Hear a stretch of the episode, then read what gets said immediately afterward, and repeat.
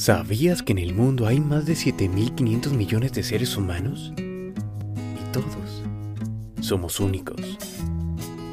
Nos han dividido por temas religiosos, políticos, económicos, sociales, sexuales.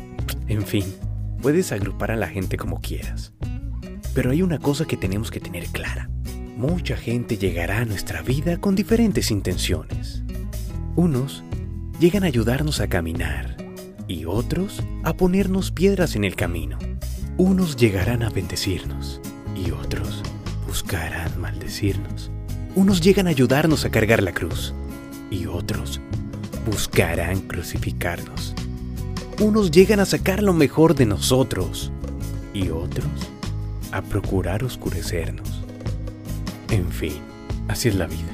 Cada quien llega con lo que guarda en su corazón.